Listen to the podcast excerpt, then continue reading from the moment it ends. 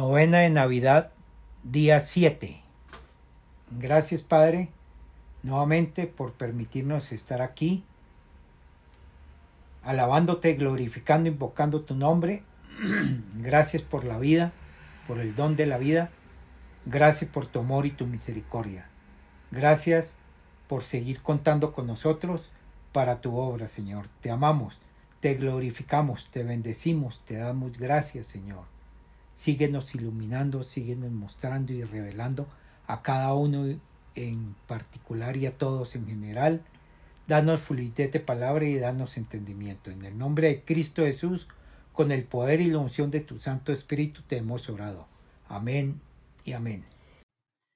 Dios espera que sus hijos sean radicalmente diferentes al resto de las personas. No que sean mejores, sino diferentes, y espera que se sirvan mutuamente y sirvan a todos los demás. Él espera que paguen el costo que se requiere, porque va a haber un costo que pagar. Pero si este fuera el único mensaje del cristianismo, no serían buenas nuevas, no habría evangelio. Necesitamos algo más que solo indicadores de lo que debemos o no hacer.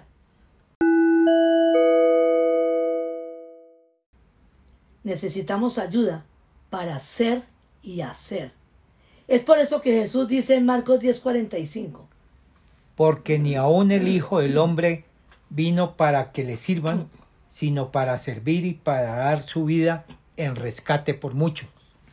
Qué error es interpretar su llamado con un llamado a servirle a Él. No es así. Es un llamado a aprender cómo ser servidos por Él. Necesitamos aprender esto porque ese es el mensaje del cristianismo. Esto es lo que nos diferencia de otras religiones.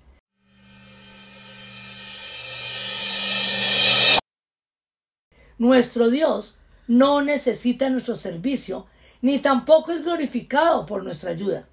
Nuestro Dios es tan autosuficiente, tan lleno de poder, de vida y alegría, que Él se glorifica a sí mismo al servirnos. Esto lo hace al nacer como hombre entre los hombres y al buscarnos para decirnos que no vino a obligarnos a que le sirviéramos, sino que vino fue a servirnos.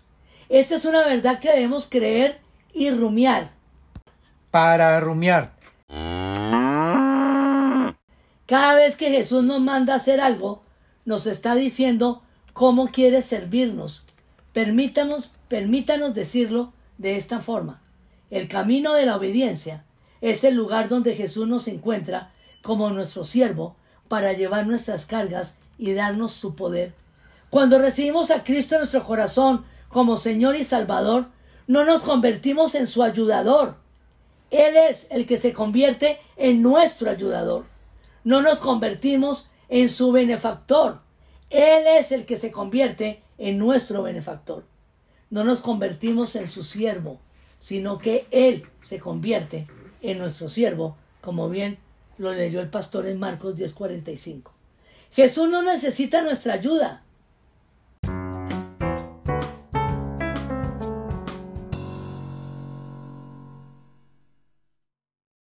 Él nos pide obediencia y nos ofrece su ayuda.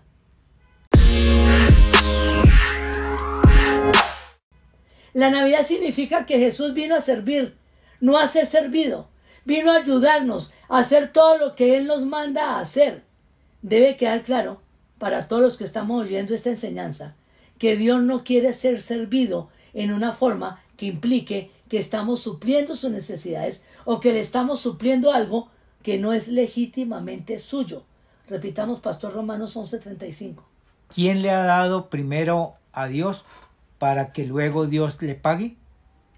Aprovechamos este mensaje para enseñar algo que dijimos en el día 6 de esta novena navideña, para que no sigamos malinterpretando la palabra de Dios, que con el tiempo se ha aceptado en el argot cristiano como válido, cuando la palabra es clara en su interpretación.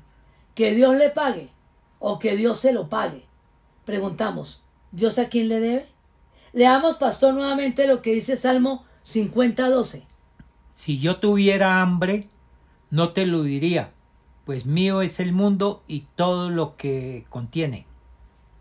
Por lo tanto, simplemente No podemos negociar con Dios. No tenemos nada de valor que Él no tenga. Confirmémoslo, pastor, en Hechos 17, 24, 25, para que nos quede, para que no quede ninguna duda. Quede bien claro. O para que quede bien claro. Gracias, pastor. El Dios que hizo el mundo y todo lo que hay en él es Señor del cielo y de la tierra. No vive en templos construidos por hombres, ni se deja servir por manos humanas como si necesitara de algo. Por el contrario, Él es quien da a todos la vida, el aliento y todas las cosas.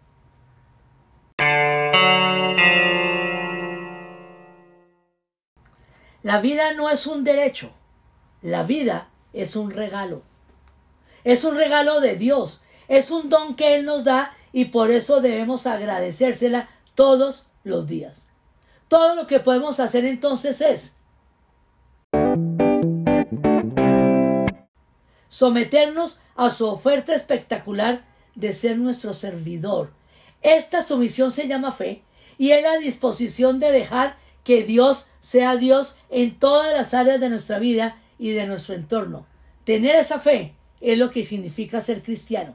La Navidad significa que el Dios infinito y autosuficiente no ha llegado, no ha venido para ser servido, sino para ser disfrutado.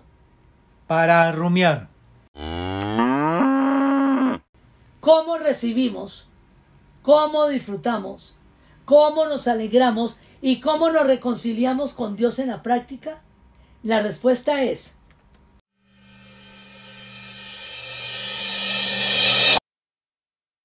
mediante Jesucristo. Dios no solo compró nuestra redención a través de la muerte de Jesús, y no solo nos permitió recibir la reconciliación mediante Él, sino que ahora mismo exaltamos a Dios a través de Jesús. Jesús compró nuestra reconciliación, hizo posible que abriéramos el regalo. Jesús mismo brilla desde la envoltura como nuestro Dios encarnado y como el motivo de nuestra alegría. Miremos a Jesús en esta Navidad. Recibamos el regalo de la reconciliación que Él ha hecho posible. No lo abandonemos en el escritorio. No lo abramos para hacer de Él un medio para buscar otros placeres. Abrámoslo y disfrutémoslo. Alegrémonos en Él. No es suficiente solamente en creer en Jesús. Hay que recibirlo en nuestro corazón con fe. Como lo dice Juan 1.12 mas a cuantos lo recibieron, a los que creen en su nombre, les dio el derecho de ser hijos de Dios. En Romanos 10, 9, 10 dice que si confiesas con tu boca que Jesús es el Señor y crees en tu corazón que Dios lo levantó entre los muertos, serás salvo, porque con el corazón se cree para ser justificado, pero con la boca se confiesa para ser salvo. Si has recibido a Jesús en tu corazón, eres un hijo de Dios. Si no lo has recibido, te invito a que digas esta oración de todo corazón, con la boca, voz audible, creyendo en tu corazón. Así nos da el derecho de ser hijos de Dios. Repite con todo tu ser, cuerpo, alma y espíritu. Con tu boca, creyendo en tu corazón esta oración. Señor Jesucristo, ahora entiendo de que me amas y te necesito. Gracias porque moriste en la cruz por mis pecados. Te abro la puerta de mi corazón y te recibo como mi Señor y mi Salvador. Te cedo el trono de mi vida. Hazme la persona que tú quieres que yo sea. Gracias por darme vida eterna. Amén y amén. Si la hiciste, si repetiste esta oración con fe, a partir de hoy eres un hijo de Dios.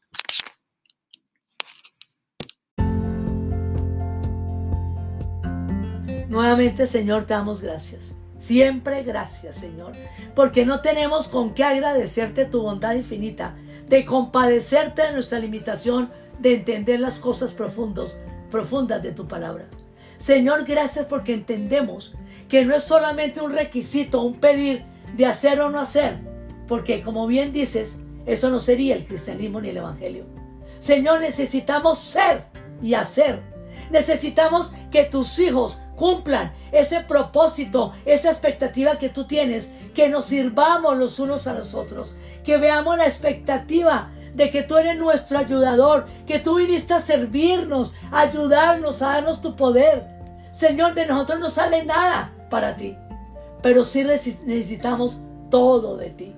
Señor, una vez más, gracias, bendito Rey. Gracias nuevamente por vivir tu vida en nuestra vida. Gracias, Señor, porque tu palabra nos dice que tú no viniste a ser servido, sino a servir. Gracias por ser nuestro servidor. Gracias, Señor, por ser nuestro ayudador. Gracias Señor porque sin ti nada podemos hacer. Una vez más, gracias que en esta Navidad tengamos claro que de ti lo recibimos todo, pero que nosotros no podemos darte nada sino nuestra obediencia y que eso es lo que se llama ser cristianos por nuestra fe en, en ti. Una vez más, gracias en el nombre de Jesús. Amén. Y amén.